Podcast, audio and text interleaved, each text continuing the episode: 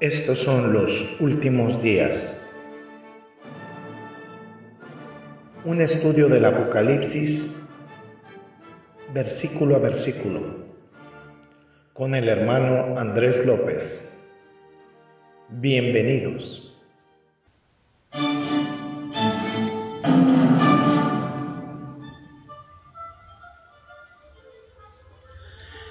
¿Qué tal, qué tal, queridos radioescuchas? Bienvenidos a una nueva emisión de su programa, nuestro programa Los Últimos Días.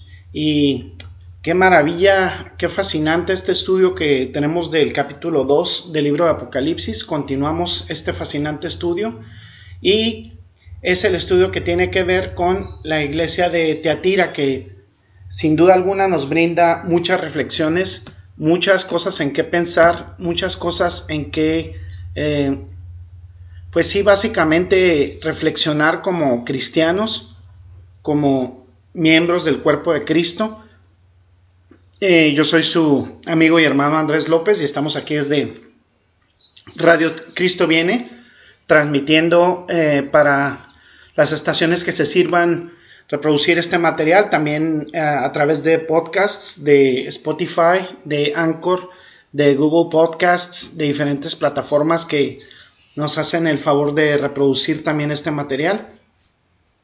Muy bendecidos y vamos principalmente a, hacer un análisis de esta iglesia y primeramente vamos a ver lo que dice el libro de Apocalipsis en el capítulo 2 y los versículos que estamos viendo ahorita son los versículos 18 al 29 y vamos a leerlos antes de comenzar, dice, y escribe al ángel de la iglesia en Teatira, el Hijo de Dios, el que tiene ojos como llama de fuego y pies semejantes al bronce bruñido, dice esto.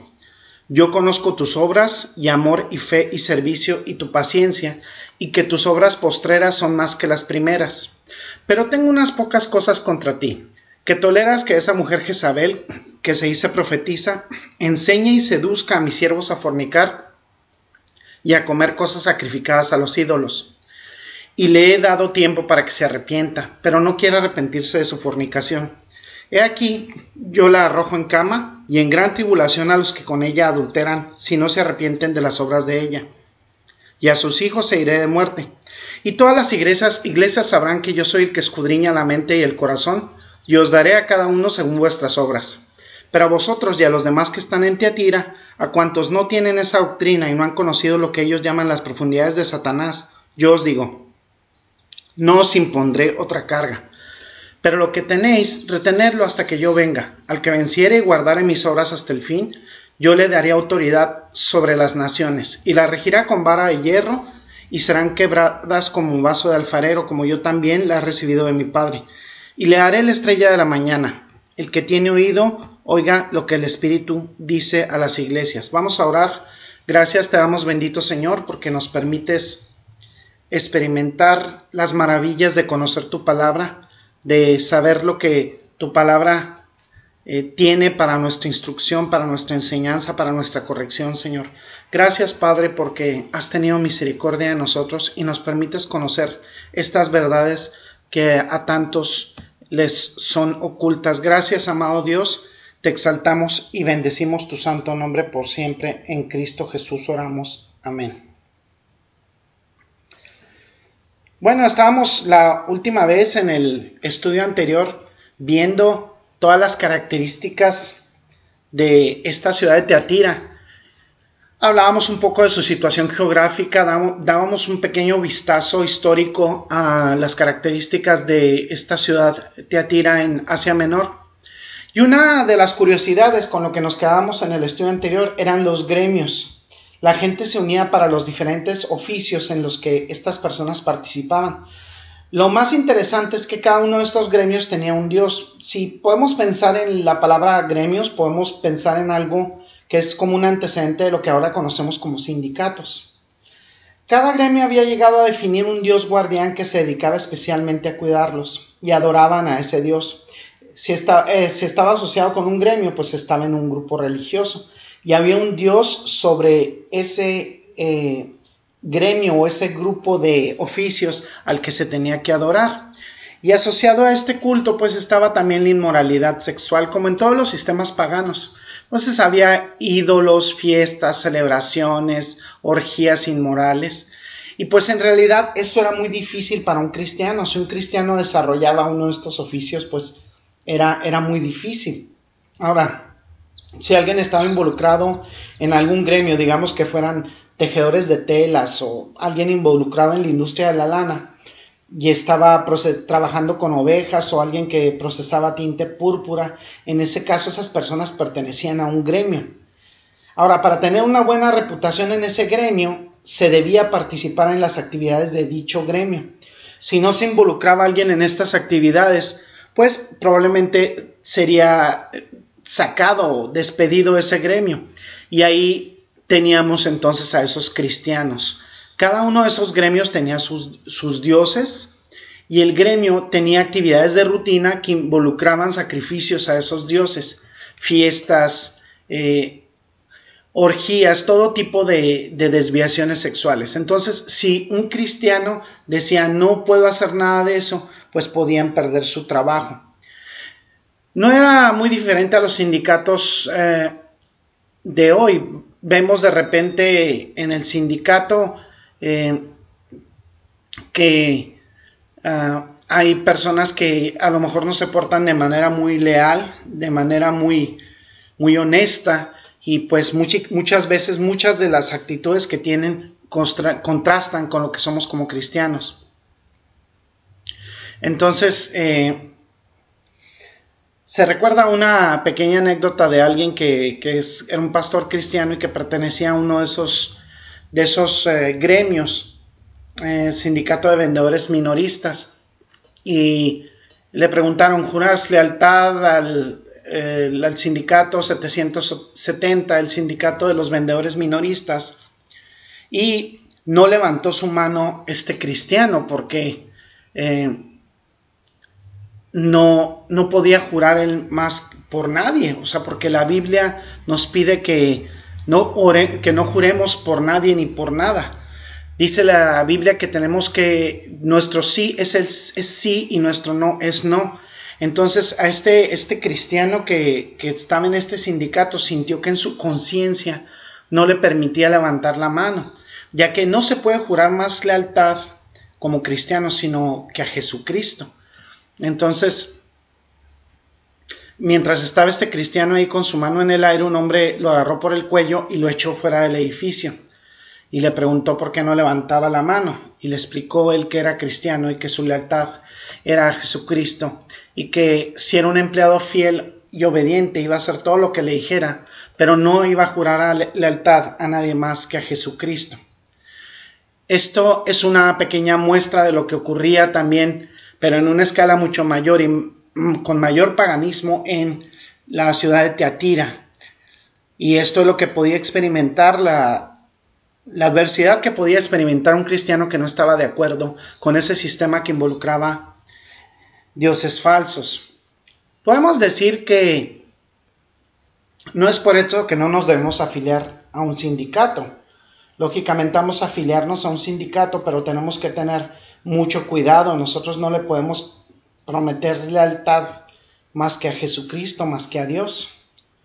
Eh, no podemos jurar lealtad a una institución ni a nada que no sea Jesucristo. Entonces, esa pequeña ciudad, verdaderamente Teatira, estaba en medio de la nada. Su dios principal era Apolo.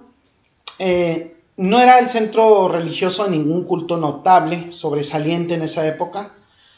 Quizá la historia religiosa más famosa que salió de ahí fue de una sacerdotisa, civilina, eh, un tipo de medium o bruja llamada Zambace, un oráculo femenino a la que la gente podía acudir y pues estaba poseída por un demonio y empezaba a decir cosas demoníacas, pero bueno, en realidad tenían muchos dioses falsos y es algo que podemos decir de la ciudad de Teatira.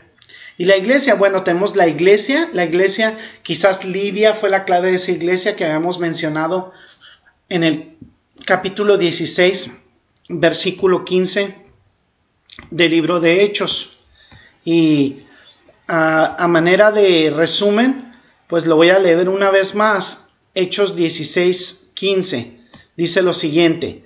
Y cuando fue bautizada y su familia nos rogó diciendo, si habéis juzgado que yo sea fiel, señor, fiel al Señor, entrad a mi casa y posad, y nos obligó a, que, a quedarnos. Y dice en el versículo 14 de ese mismo capítulo 16, dice, entonces una mujer llamada Lidia, vendedora de púrpura de la ciudad de Teatira, que adoraba a Dios, estaba oyendo, y el Señor abrió el corazón de ella para que estuviese atenta a lo que Pablo decía.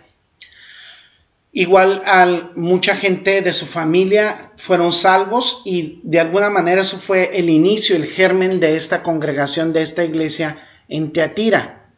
Les voy a leer algo que viene en Hechos 19.10, Hechos capítulo 19, versículo 10, dice, así continuó, continuó por espacio de dos años, de manera que todos los que habitaban en Asia, judíos y griegos, oyeron la palabra del Señor. Y ahí podemos ver cómo la palabra del Señor se extendió por toda Asia Menor en el ministerio de Pablo en Éfeso. Fue, se puede decir, un boom de congregaciones cristianas, de iglesias cristianas. Eh, que emergieron de ese ministerio de Pablo en Éfeso. Pudo haber sido Teatira la extensión del trabajo en Éfeso del apóstol Pablo. Lidia pudo haber sido parte de eso. No hay manera de, sabemos, de saberlo. Perdón, nosotros establecemos la conexión por lo que encontramos en las escrituras. Lamentablemente, esta carta fue escrita a fines del siglo I y al final del siglo II ya no, habría, ya no había iglesia en Teatira se había ido, había desaparecido. El problema que enfrentó esta pequeña iglesia no fue la persecución en sí. E, ese no había sido el problema. El problema, por decir, eh, por difícil que han sido los gremios, por ejemplo, involucrados en la religión falsa para mantener el trabajo de los congregantes como cristianos, tampoco era el problema. No fue, no fue el problema que estuvieran presionando a la iglesia, sino lo que ocurría adentro de la iglesia adentro de la congregación. El verdadero problema no era que estuvieran siendo atacados. El problema aquí era al interior, lo que había ocurrido por dentro. No eran los lobos rapaces del exterior los que estaban dañando a esta iglesia, sino las personas perversas que estaban dentro, lo que se les había permitido. Había una mujer y esta mujer había llegado ahí y había logrado que los cristianos se comprometieran totalmente con el mundo. Pudo haber sido así, eh, estas personas estaban en los gremios, entonces a lo mejor igual les dijo, si no participan en lo que hacen en estos gremios pueden perder su trabajo. Ahora, escúchenme, necesitan su trabajo para vivir y necesitan apoyar el trabajo de la iglesia, el trabajo de, evangelización, las actividades, etc. Entonces, cuando tengan una fiesta en donde tengan que sacrificar a ídolos, vayan. Si tienen que realizar cosas inmorales, vayan no hay problema, pueden hacer eso. Ese pudo haber sido su razonamiento. Después de todo, quizá pudo, eh, tener un razonamiento torcido, decir, no estamos bajo la ley, estamos bajo la gracia. Pudo haber sido su razonamiento así. Y eh, había una, filosofía ahí que era una filosofía dualista que decían, bueno, después de todo es el espíritu lo, que concierne a Dios, no la carne. Y a lo mejor, basada en ese dualismo filosófico histórico, eh, en donde se establece que lo que hagamos con el cuerpo material no importa, porque el cuerpo material es malvado de todos modos, sino que lo que importa es lo que hagamos en el espíritu. Probablemente su razonamiento pudo ser, bueno, ve, vayan y hagan lo que quieran, pueden involucrarse en eso, pueden sumergirse en las cosas profundas de Satanás.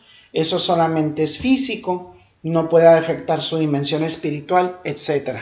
Entonces, pudo haberles preguntado por qué, por qué no se pueden unir, vayan a las comidas comunales, a estas orgías, pueden ir y sacrificar las cosas que se ofrecen a los ídolos, pueden ir y disfrutar de la actividad sexual, de la borrachera, de, de la inmoralidad, porque pues, solamente eso es la carne. Tu espíritu es lo que le preocupa a Dios. Entre paréntesis, si lo tengo que decir nuevamente, el liderazgo de las congregaciones, el liderazgo de las iglesias no es para las mujeres. no es para las mujeres el liderazgo de la iglesia. Esto viene bien establecido y ya luego lo vamos a, platicar eh, con mayor detenimiento en algún estudio, pero este es bien importante. Vamos a 1 Timoteo capítulo 2, versículos 11 al 15. Dice, la mujer aprenda en silencio con toda sujeción, porque no permito a la mujer enseñar ni ejercer dominio sobre el hombre, sino estar en silencio, porque Adán fue formado primero, después Eva, y Adán no fue engañado, sino que la mujer, siendo engañada, ocurrió, incurrió, perdón, en transgresión. Muchas congregaciones, muchas denominaciones podrán decir lo que quieran. Este segmento de la escritura es muy claro. Y no dudo yo de la capacidad, ni del buen corazón, ni de las buenas intenciones de muchas mujeres para predicar y compartir la palabra de Dios. No es el punto, es una disposición por parte de Dios. No tiene nada que ver ni con capacidades, ni con igualdad, ni con eh, categorías, absolutamente nada. Es un orden establecido de manera natural por Dios. Y bueno, a lo mejor esta persona, esta mujer a la que el Señor llama Jezabel, pudo haber razonado así porque tendría que haber alguna justificación para que la gente lo creyera. No puede una persona llegar a una iglesia y decir, está bien, todos son libres de adorar a ídolos y cometer pecados sexuales. Seguramente esta mujer tenía que proporcionar, proporcionarles algún tipo de argumento racional, teológico, eh, dual, filosófico, para poderles proporcionar, proporcionar eso. Entonces, a lo mejor ella pudo haberles dicho, bueno, realmente no importa lo que hagan con su cuerpo, a Dios no le preocupa. Y esta es parte de algo que se denomina dualismo filosófico, que el cuerpo es material, el cuerpo es tierra, el cuerpo es barro, el cuerpo es terrenal, el cuerpo es carne y por tanto es pecaminoso y no va a cambiar y así es. Eh, el espíritu es bueno, es santo y es justo. Y mientras el espíritu esté comprometido con Cristo y estés aquí adorándolo en la congregación o en la iglesia, no importa lo que hagas con tu cuerpo material, puedes hacer ambas cosas y esto es una terrible apostasía esto es una, un terrible error, un error eh, terrible. Podemos ver que eh, esta seducción funcionó, llevó a la congregación a esa iglesia por mal camino, por el mal camino. Y podemos ver, fíjense qué interesante lo que dice en el capítulo 2, versículo 20 de Apocalipsis, dice, em, pero a vosotros y a los demás que están en Teatira, a, cuantos no tienen esa doctrina, no ha conocido lo que ellos llaman las profundidades de Satanás. Ese término, eh, las profundidades de Satanás. Y, lo que dice en el versículo 20, dice, eh, esa mujer que se dice profetiza, enseña y seduzca a mis siervos a fornicar. A mis siervos, dice Jesucristo. A los siervos cristianos reales los lleva y los, los lleva por el mal camino, los influencia. ¿Cómo pueden cristianos creer cosas así? Es asombroso que los cristianos crean cosas como de, esa naturaleza, ¿no? Es verdaderamente asombroso.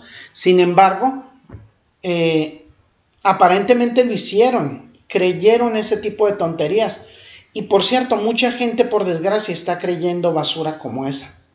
Entonces, no puede sorprendernos si hoy en día vemos cristianos que, bueno, si no usan el dualismo filosófico, porque es una idea más antigua, usarán la situación de la ley de la gracia y decir, pues realmente no importa lo que hago en la carne, después de todo estoy bajo la gracia.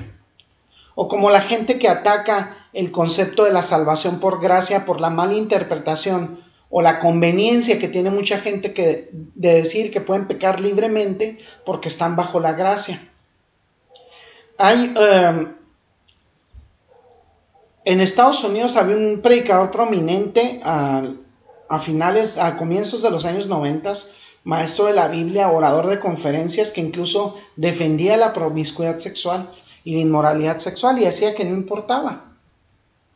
Porque él decía, bueno, mis congregantes solo son personas y pues solo es la carne y la carne es débil y pues no lo pueden controlar y no pueden cambiarlo. Así que no se preocupen por hacer esto. Ahí vamos a poner una pequeña pausa a este estudio, vamos a continuarlo. Indudablemente es fascinante, es interesante estar viendo todos estos aspectos que nos revela la palabra de Dios. Y mi reflexión ahorita, lo que voy a comentar, va a ti que nos estás escuchando, que estás escuchando a través de la radio o a través de un podcast y que no has reconocido a Jesucristo como tu único y suficiente Señor y Salvador. ¿Alguna vez has reflexionado dónde vas a pasar tu eternidad? Porque déjame decirte que tu alma es eterna, tu cuerpo no lo es, pero tu alma es eterna. ¿Algunas vez, ¿Alguna vez has pensado, has reflexionado dónde vas a pasar la eternidad? Hay algo que es seguro. Si no tienes a Jesucristo como tu único y suficiente Señor y Salvador, tu eternidad la pasarás en el infierno. ¿Sí? Eh, a quienes no reconocieron a Jesucristo como eh, su Señor y Salvador, quienes no le reconocieron serán lanzados al lago de fuego en Apocalipsis 21. Entonces es muy grave eh, indudablemente el, lago de fuego está preparado para el diablo y sus ángeles, pero quienes no reconozcan a Jesucristo como su Señor y Salvador tienen el peligro de pasar una eternidad en el infierno y la van a pasar.